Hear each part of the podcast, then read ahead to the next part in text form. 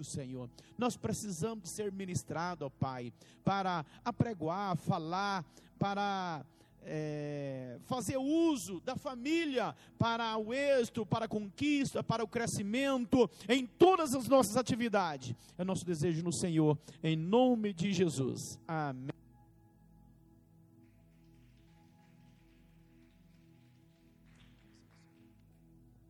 Shalom, shalom, queridos. Aleluias. Quero dizer que ouvindo esses testemunhos é, sobre família, né? nos enche de alegria. A maior conquista não foi os bens materiais que o diácono conseguiu, mas foram a família dele que está estruturada hoje. Uma família abençoada. Vale mais do que o ouro, vale mais do que a prata. Amém? Queridos, e hoje é a, a nossa última último episódio da série Família, a maior conquista. Vocês que vieram todos os dias foram ministrados cada, cada quarta-feira de uma maneira sobrenatural. Pastor Paulo, é, eu estou esquecendo da sequência aqui. A presbítera Cida, mestre Clemilton, e hoje finalizando, é, família maior conquista. Deus tem algo para você nesta noite, amém? É, na quarta-feira, que o mestre Clemilton trouxe um ensinamento profundo sobre família, sobre as marcas que a família deixa, que pode deixar, tanto negativo como positiva. Memórias afetivas que você deixa em seus filhos que serão lembrados. No final da vida, próximos lá dos seus 70 anos, todo mundo vai chegar a isso ou mais, amém? É, você vai se lembrar, não apenas dos seus diplomas, das suas conquistas materiais, mas daquilo que você vivenciou com a sua família, daquilo que você preparou os teus filhos para prosseguir um caminho. E que você está traçando esses caminhos no, no caminho do Senhor, eles terão um bom êxito e sua família é, será geração após geração servindo ao Senhor nos caminhos do Senhor. Amém? Glória a Deus. Aleluias. Queridos, família, como eu acabei de dizer, é a maior conquista. Mas as famílias da terra, as famílias da nossa nação, ela, ela vem sofrendo ataques, porque a família foi algo que Deus criou. Desde o princípio, Deus instituiu a família. A família não é uma instituição qualquer, é uma instituição onde Deus trabalha dentro da família. Foi por isso que Deus criou a família. Desde o começo da terra, quando Deus formou a terra, formou o homem, ele viu que não era bom que o homem ficasse só. Ele criou uma ajudadora, ele criou Eva e ele constituiu ali uma família. E dali aqueles descendentes, eles povoaram a terra. Amém? E eu gostaria de falar sobre. A minha esposa não está presente hoje. Nós temos uma bebezinha de um ano. E ela estava dormindo e por isso ela ficou em casa cuidando dela. Mas é, isso é família, cuidado também. Mas os rapazes estão ali me acompanhando. Amém, queridos? Glória a Deus por isso. Queridos, nós vivemos em um período da história onde os valores estão sendo investidos onde o certo é tido como errado e o errado é tido como certo. O apóstolo acabou de citar aí sobre a questão da CPI. Parece que tudo é para um lado, apenas para um lado. A lei só vale, só vale para quando for aplicada em uma razão. A lei ela não está sendo é, usando de igualdade para julgar. A sociedade está assim. Se você assistir é, programas televisivos. Está sendo dessa maneira. Eles tentam, de uma forma, tentar colocar o tema de uma forma igualitária. Mas, na verdade, aquilo, eles estão querendo puxar apenas para um lado. Um lado apenas que destrói a família. E não é isso que Deus quer para as famílias da terra. Deus quer famílias reestruturadas, famílias abençoadas, famílias que conquistas, famílias que têm alvo, que prosseguem para este alvo. Amém? E conseguem chegar até lá. Diariamente, manchetes vão ao ar, desmerecendo, por exemplo, o trabalho da polícia, dando ênfase a criminosos e colocando as colocando-as como verdadeiras vítimas da sociedade. E na verdade, nós sabemos que não é isso. Recentemente, o STF proibiu é, incursões da polícia na, nas favelas do Rio de Janeiro. E isso gerou um caos total ali. Porque quem vive fora é muito fácil julgar a questão.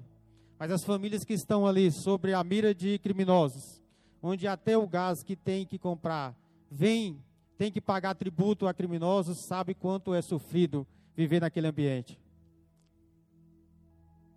Deputados e senadores aprovam leis que limitam o poder da educação dos pais aos filhos. Já se criaram até a lei da palmada, né? A Bíblia diz o contrário, né? Tem que educar o seu filho com vara, correção. É melhor que ele sofra sendo corrigido pelos pais do que estar sofrendo amanhã pela polícia. Os pais irão corrigir até o limite. Mas aí fora no mundo, nós sabemos que não terão dó e nem piedade. E isso tudo vai de encontro a uma agenda destrutiva da família. Uma agenda, eu digo, mundial, em relação a destruir os princípios e valores familiares. O inimigo tem jogado todas as suas armas disponíveis para tentar destruir as famílias da nossa sociedade. De várias maneiras. Na televisão, na internet, nos jogos, tudo que o inimigo pode usar, ele está usando nesses últimos dias para destruir a família, desestruturando a família. Nós teremos uma, uma igreja desestruturada. Pessoas emocionalmente feridas, abaladas. Provavelmente seus, eles irão replicar isso nos seus filhos. Como uma célula doente, uma célula cancerosa que quando ela vai replicar, ela faz uma cópia de si mesmo. E aí esse mal nunca acaba. Mas não é isso que Deus tem para o seu povo, não é isso que Deus tem para a sua igreja. Porque é na família que se cresce, aprendendo regras e limites, aprendendo a valorizar o trabalho em equipe, principalmente princípios que irão norteá-los por toda a vida. É na família que se tem a base. Não é na escola. A escola ensina, educa. Mas os princípios vêm de casa. Por isso o caos nas escolas. Professores sendo agredidos, é, acuados diante da na hora de lecionar, de fazer o seu trabalho, de passar o seu conhecimento. Eles estão sendo, na verdade, proibidos de fazer aquilo que é a sua função, porque crianças não foram educadas em suas casas, não, for, não obteve princípios, ensinamentos em suas casas que deveriam respeitar uma autoridade, que é um professor, que é uma pessoa mais velha, que detém uma autoridade no mundo espiritual sobre a vida daqueles que estão sobre a sua tutela. Amém? Aleluias.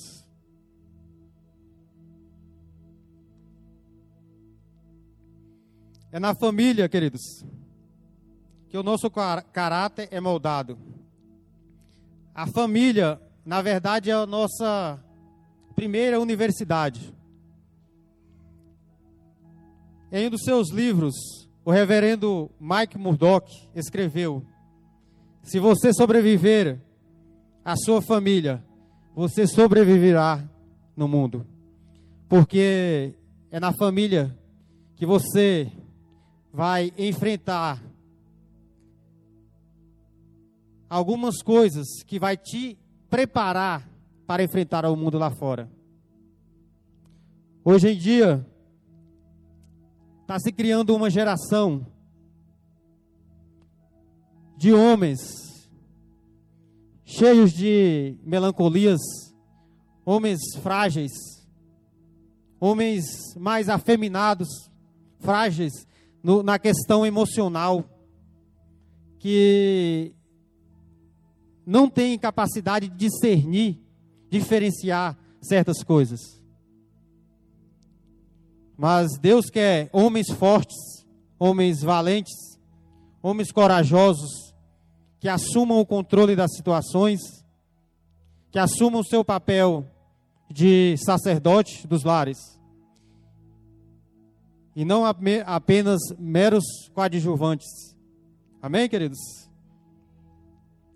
Por isso, hoje, queridos, sobre a luz da palavra, nós iremos discorrer sobre o que a Bíblia nos ensina, de como nós devemos proceder para que tenhamos uma, uma família abençoada e que essa família seja, sim, a nossa maior conquista.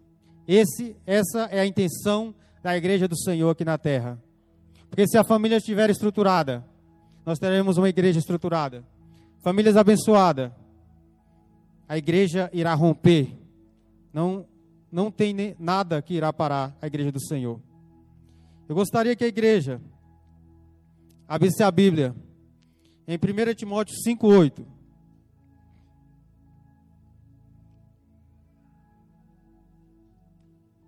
Primeira Timóteo 5:8. Algumas traduções um pouco diferentes, mas o sentido sempre é o mesmo, queridos.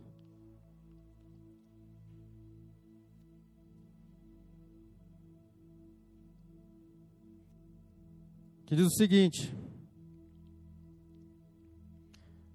Mas se alguém não tem cuidado dos seus,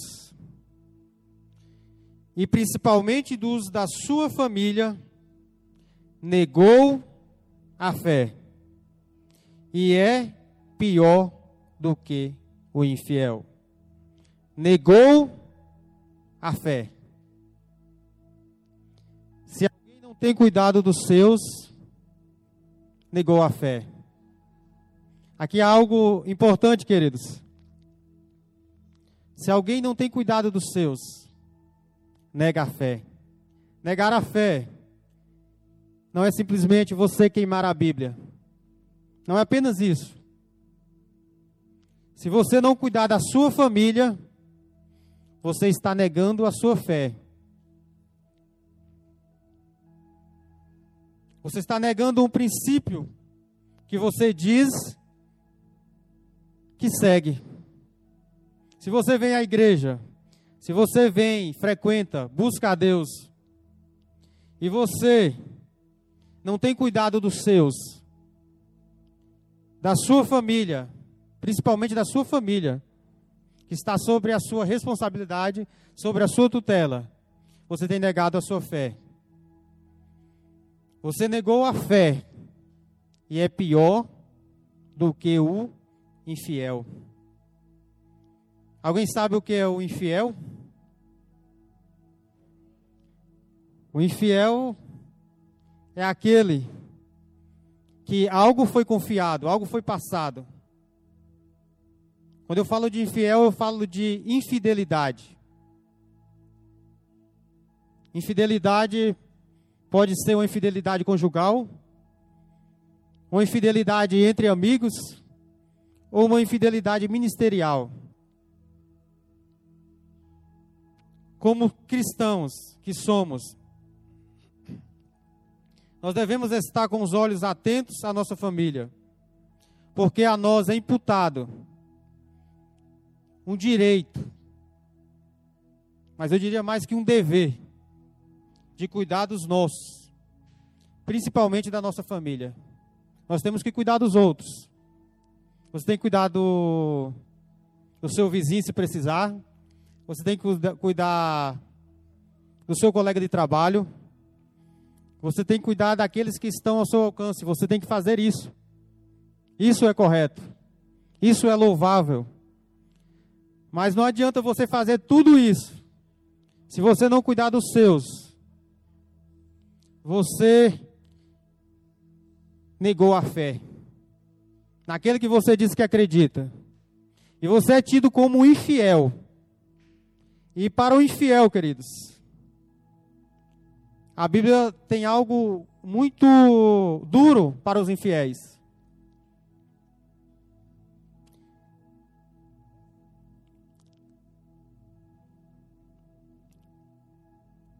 Os infiéis, em Provérbios 14, 14. Os infiéis receberão a retribuição da sua conduta, mas o homem bom será recompensado.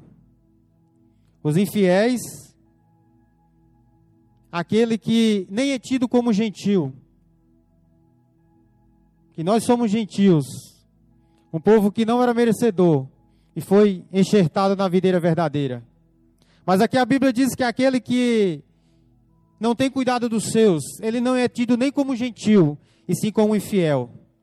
Alguém que conheceu a palavra, alguém que deveria repassar esses conhecimentos para os seus, mas não passa, não faz. Ele retém a palavra. E se você tem um, algo em suas mãos e você retém, como se alguém estivesse morrendo de uma doença grave, de um câncer, e você tendo o remédio em suas mãos, você nega isso àquela pessoa, e aquela pessoa morre, e essa pessoa, aqui eu falo da sua família, ela morre diante de você, e você não tem coragem de administrar apenas nem apenas uma pequena dose daquele medicamento que traria a cura para essa enfermidade mortal. E se a família se perder, eu considero como uma enfermidade mortal, como um câncer que vai dilacerando as células, que vai desestruturando todo o sistema imunológico, toda a proteção, toda a capacidade do corpo se regenerar. Mas o Senhor, na sua infinita bondade, Ele nos ensina na Sua palavra.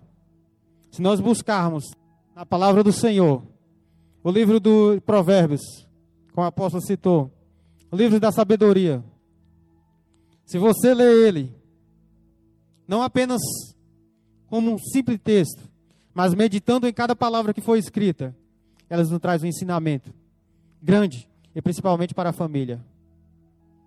São ensinamentos que irão nortear o jovem, o velho, o adulto, você que está começando uma vida de casado, lá tem instruções.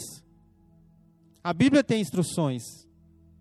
E essas instruções, se nós seguirmos, eu não digo que nós seguimos 100%, porque aquele que diz que fala, que diz que segue 100%, ele está mentindo, ele está faltando com a verdade. Mas nós buscamos aplicar aquilo que conhecemos, aquilo que nós vamos adquirindo para nós termos uma família abençoada.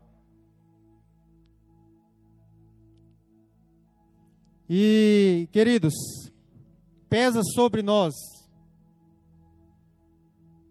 algo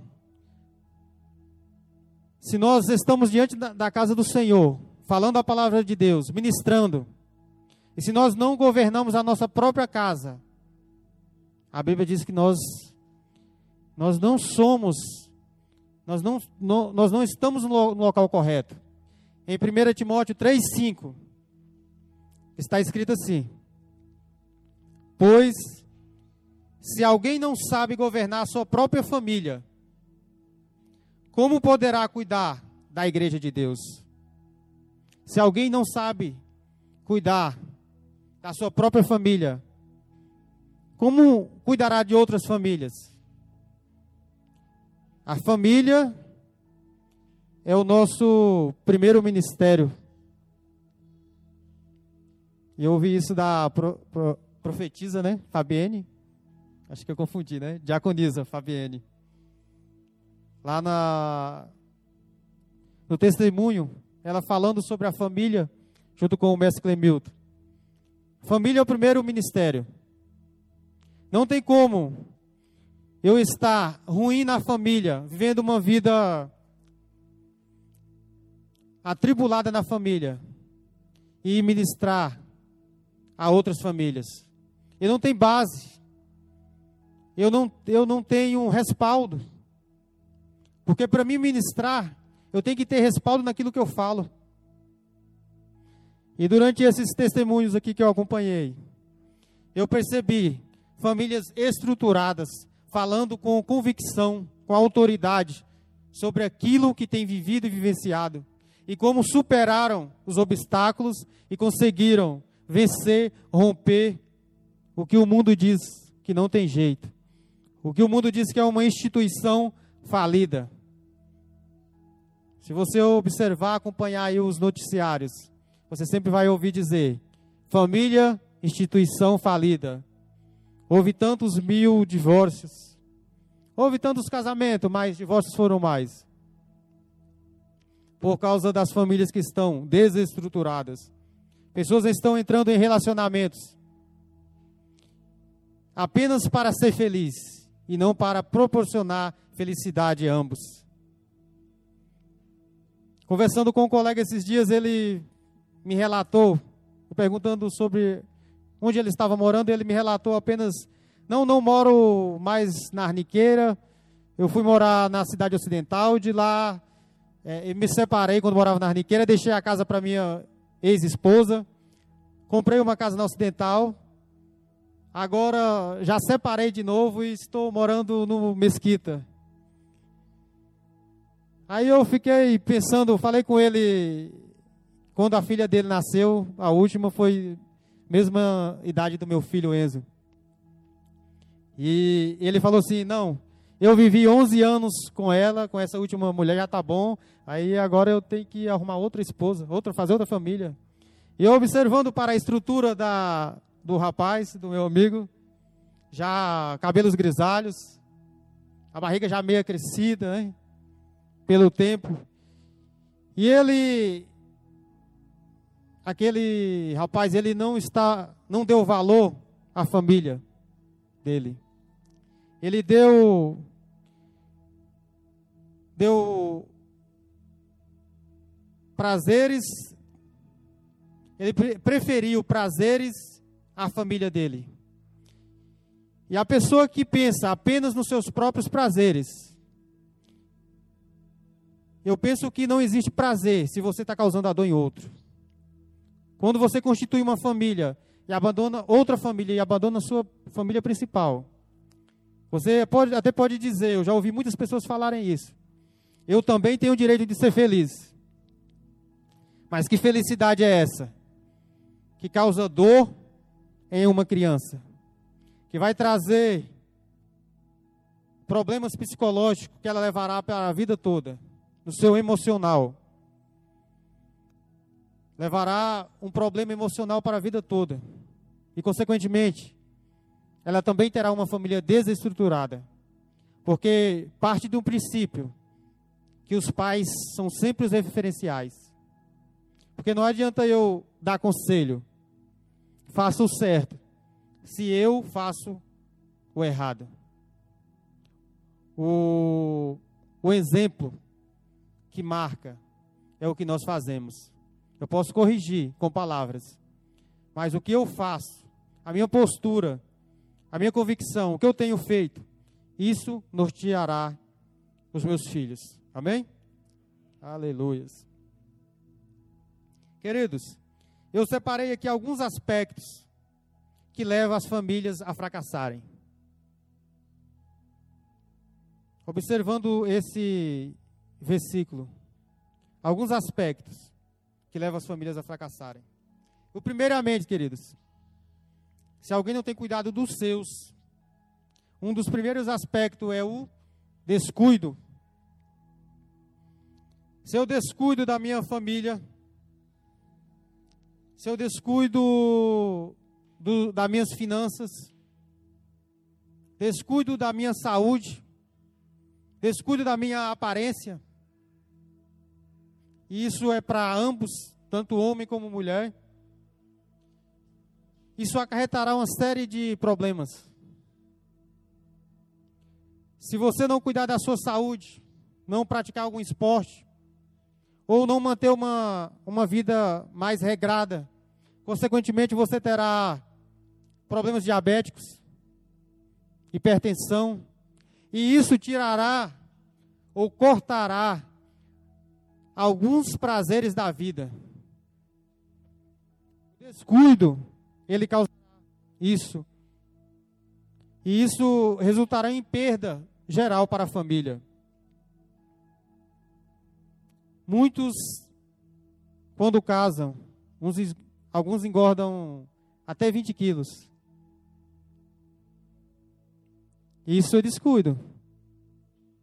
Porque casou, deixou de cuidar da sua saúde. Isso terá problemas mais na frente, como hipertensão ou diabetes, se não corrigido a tempo. E um dos descuidos principais que nós deixamos, às vezes, diante da correria, diante das, dos nossos trabalhos, estudos, é com o descuido espiritual. Eu tenho que cuidar da minha aparência, cuidar da minha saúde, mas principalmente também o cuidado espiritual. E esse descuido espiritual, ele trará uma série de consequências. Se você não ensinar os seus filhos os caminhos do Senhor, eles a serem apaixonados pelo Senhor, eles irão provavelmente se apaixonar pelas coisas do mundo. Eles irão se apegar por aquilo que tem sido moda no mundo. Os ensinamentos do mundo irão prendê-los. E pode ser que seja como correntes difíceis de quebrá-las. Correntes que pode levá-los aprisionados pelo resto da vida. Se não cuidado a tempo. Se esse descuido não for tirado e o cuidado ser restabelecido. Nós devemos ser cautelosos com quem os nossos filhos mantêm contatos nas redes sociais, com quem eles têm falado, com que amigos eles têm conversado, quem são os, os pais desses seus amigos, o que fazem, o que eles passam para seus filhos. E isso é responsabilidade dos pais cuidarem dos seus filhos para que não se percam. E esse descuido, ele pode amanhã ser tarde demais para você cuidar. Muitos pais trabalhando demasiadamente sem levar em conta o levantar a questão do certo ou errado da necessidade de cada um. Mas esse essa, esse descuido eu conheci uma uma senhora que ela criou os filhos dela. E ela teve pouco contato com os filhos dela. E um dia nós tava, estávamos fazendo um culto no lar, na casa dela, e aqueles filhos delas todos drogados. E tinha acabado de nascer o neto dela, que era da sua, de uma das suas filhas que havia nascido de um traficante também. E ela falando para nós durante aquele culto lá, o meu erro foi, em vez de estar do lado dos meus filhos, da minha família, eu dava tudo o que eles queriam para compensar a minha falta. E olha para vocês verem a situação, todos drogados. Os filhos drogado, drogados. E ela, naquela situação, com a, aquele netinho dela na mão, falou assim: Esse eu quero criar de uma forma diferente. Porque nem a filha não tinha condições de criar. Porque ela dedicou muito tempo no trabalho. Por ela ser uma mãe solteira. Ela dedicou muito tempo ao trabalho. E ela deixava os filhos dela abandonados. E isso teve um preço muito alto na vida dela. Os filhos perdidos na dro nas drogas, envolvidos com crime, jovens de apenas no máximo 17 anos que já, já havia matado três, quatro pessoas, pessoas que você não daria, o rapaz que você não daria nada para ele, mas que já havia matado e não poderia ir em certos lugares, senão era morto também. Então isso é o descuido. No caso dessa moça, por causa do trabalho, isso acarretou. Então nós devemos medir as consequências. Até onde vai valer a pena eu me esforçar para apenas comprar um aparelho de telefone novo para o meu filho e não estar ao lado dele nos momentos que ele mais precisar. Porque é durante a formação, o crescimento, que crianças e jovens estão induzidos ao crime, induzidos, eles são aliciados por traficantes. E isso, queridos, é uma realidade. Isso é uma realidade em muitos dos lares. E Deus, ele, ele quer que famílias sejam estruturadas. Mas se nós não deixarmos o descuido entrar, porque quando nós somos descuidados, o inimigo entrará e ele levará o que der para ele arrebentar, ele, ele irá fazer. Irá, será como o diabo, que quando caindo do céu levou a terça parte dos anjos, junto com eles. E o segundo ponto, queridos, é a distração. Durante o louvor, hoje falava sobre distração e como nós devemos adorar sem distração. E a distração, ela também tem levado à ruína das famílias. At através da televisão, de distrações amorosas. A distração faz você colocar a sua força, as suas convicções naquilo que não tem valor. E normalmente, nós Hoje, os meios, tudo nos leva para uma distração. Jogos, séries. Eu me alegro por meu filho ali, o Enzo, mais novo. Ele tinha um jogo no celular dele e ele estava sendo distraído com aquilo, atrapalhando os seus estudos. E ele falou que havia desinstalado aquele jogo do Free Fire que estava atrapalhando os estudos dele. Eu fiquei no momento. Eu fiquei no momento, eu fiquei alegre, porque eu tenho passado isso para ele. Tudo aquilo que o mundo apregoa hoje é para que nós sejamos apenas números. Um jogo ele está rendendo dividendos, rendendo dinheiro, lucro para quem o detém. Mas para nós que somos, estamos apenas usando, nós estamos sendo alienados aquilo. Não que seja errado jogar. Se você souber jogar e aquilo não te distrair, não te roubar o tempo de seu estudo, o tempo de comunhão com Deus, o tempo que você tem com a sua família. Porque não adianta você estar junto com a sua família e você está com o celular o tempo todo no seu rosto? Quais são as memórias que seu filho levará de você quando envelhecer? Ou quando você partir? Do que se lembrará do seu, dos seus pais? De um pai, de um pai que apenas ficava com o aparelho de celular no rosto o tempo todo, assistindo vídeos. E vídeos, queridos, que não traz nenhuma edificação muitas das vezes.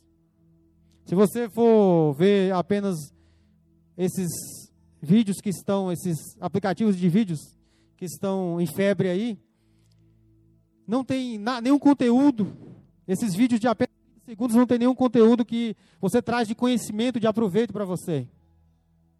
São poucos que, que têm alguma relevância, que fala alguma coisa de conhecimento ou que traz alguma coisa de Deus, que traz algum acréscimo para você e para sua família. Então, cuidado com a distração. A distração, ela é algo que não é pecado, mas se tornará, provavelmente se tornará em pecado. A distração ainda não é pecado, mas provavelmente ela se tornará um pecado. Porque homens de Deus distraídos, eles facilmente cairão. Davi, um certo dia, estava distraído na sua casa. E essa distração fez com que ele cometesse o adultério. Esse adultério teve um preço muito alto na sua vida. A espada nunca deixou a sua casa por causa daquela pequena distração que levou ao seu pecado. Cuidado, queridos, com cada distração que surge no canto, na página do seu celular, do seu navegador ou do seu computador. Cuidado com os convites. Convites para distração. Uma pequena distração pode levar à ruína de uma família. E o terceiro ponto, queridos. Terceiro ponto é a desinformação. Muitos, muitos querem famílias estruturadas, mas poucos procuram fazer o que a, o diácono falou, a diaconisa ali, casados para sempre. Fazer um. participar de uma conferência de casais, um encontro de casais. Comprar um livro que fala sobre família. A desinformação, ela é uma. Ela é uma arma mortal. A ignorância. Se você não conhece como se trata uma enfermidade, provavelmente você não irá usar os medicamentos, os fármacos necessários para tratar essa enfermidade. E essa desinformação, ela também tem impedido, ela tem nos impedido de termos uma família abençoada, uma família estruturada. Participe de seminários proporcionados pela igreja. A igreja Mapa tem o culto de casais. Quando for anunciado, participe. Acredito que a maioria aqui já participa. Esteja lendo alguns artigos, livros que falam sobre isso, que trata sobre o tema. Quando eu conheço de algo que eu estou vivenciando, Possivelmente, eu saberei e terei armas, usarei as armas corretas nas batalhas. Para vencer o inimigo nas batalhas, se conhece primeiro poderio bélico do inimigo. Quantos soldados detém aquele pelotão? Com quantos tanques de guerra vem vindo aquele exército? Para me saber com quais armas eu irei utilizar para poder contrapor esse inimigo que vem vindo em minha direção. Então, informação, no lugar da desinformação, eu tenho que adquirir informação. Se informe. A ignorância é a mãe de muitos males que a humanidade ainda enfrenta. E onde há desinformação, o caos sempre reina. Amém? E por último, queridos, resolva seus problemas familiares. Não os jogue nas cisternas. Em Gênesis 37, 23, 24, está escrito assim: E aconteceu que, chegando José a seus irmãos, tiraram de José a sua túnica, a túnica de várias cores que trazia, e tomaram-no e lançaram na cova. A cova estava vazia, não havia água nela. Resolva seus conflitos, seus problemas familiares. Não jogues nas cisternas da vida. O que é jogar os problemas nas cisternas? É você lançar aquele problema que você deveria resolver hoje. Você empurrando, como se diz, empurrar com a barriga. Sempre para depois. E você não resolve. Os irmãos de José, eles fizeram isso. José era uma pequena ameaça. Veja bem, em família. José era apenas uma pequena ameaça a seus irmãos. Por que uma ameaça? Seus irmãos tinham ciúme de José com seu pai.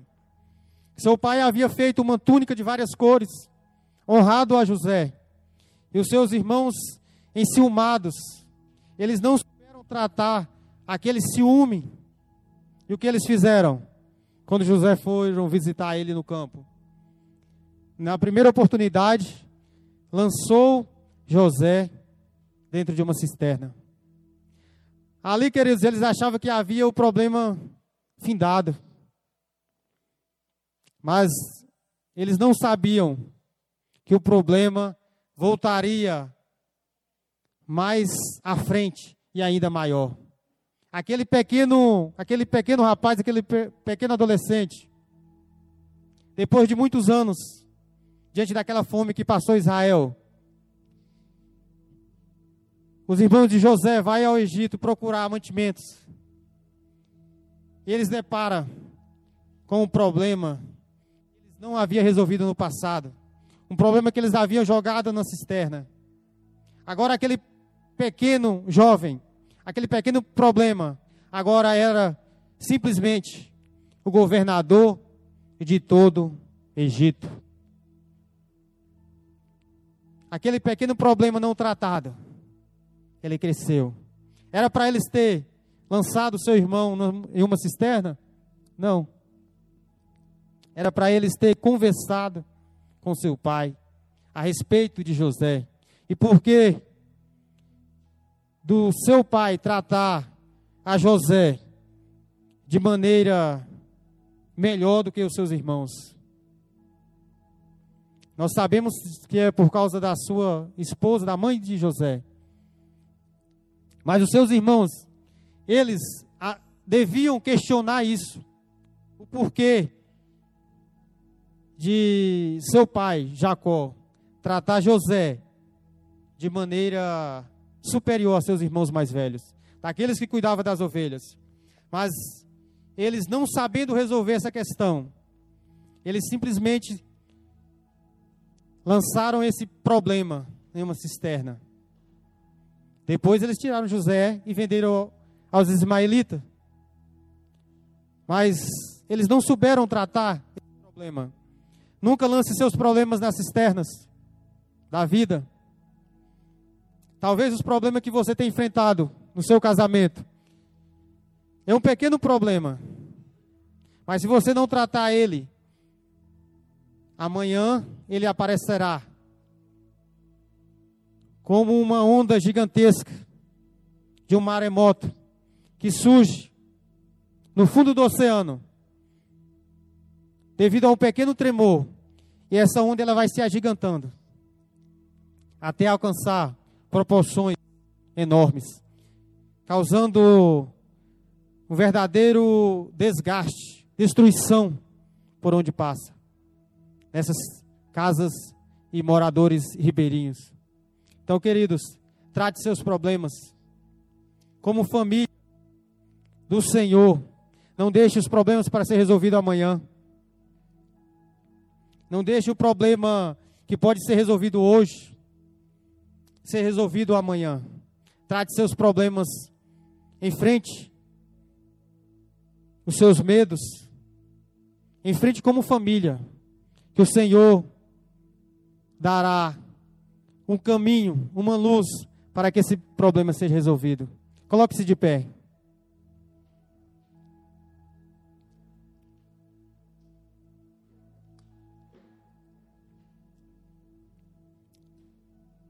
Lembre de algo, de alguma coisa. Feche teus olhos e lembre de algo na sua família que precisa ser tratado. Algo que você jogou em uma cisterna. Você achou que havia esquecido. E hoje esse problema está batendo a porta da sua casa. Algo que você não tratou, algo que você não cuidou, algo que você não resolveu. Fale com Deus desse seu problema. Fala que hoje você está entregando, está resolvendo ele ao Senhor. E se for necessário, você, quando sair daqui, mandar uma mensagem para alguém, ou você fazer uma ligação, faça. Resolva. Há uma passagem na Bíblia que diz: resolva o seu problema com o seu inimigo antes que chegue ao tribunal que quando chegar no tribunal você será condenado. E ali haverá rangeres de dentes. Resolva o seu problema com seu irmão. Resolva o seu problema com seu tio. Com seu filho. Com sua filha. Filho. Resolva o seu problema com seu pai. Filha. Lembra daquele episódio que aconteceu com sua mãe? Peça perdão para ela. Não permita que isso traga traumas futuros para suas constituições familiares futuras. Exponha seu problema hoje ao Senhor. Não é necessário que ninguém saiba do seu problema, mas que apenas Deus saiba do seu problema. Coloque a mão no seu coração, lembrando dessa situação e desse problema que pode tirar futuramente a paz da sua família, ou tem trazido problema para a sua família. É só você e Deus. Que nós iremos orar. E depois dessa oração, depois desse culto, você poderá ligar para alguém, mandar uma mensagem para alguém, pedir perdão, resolver o problema com alguém.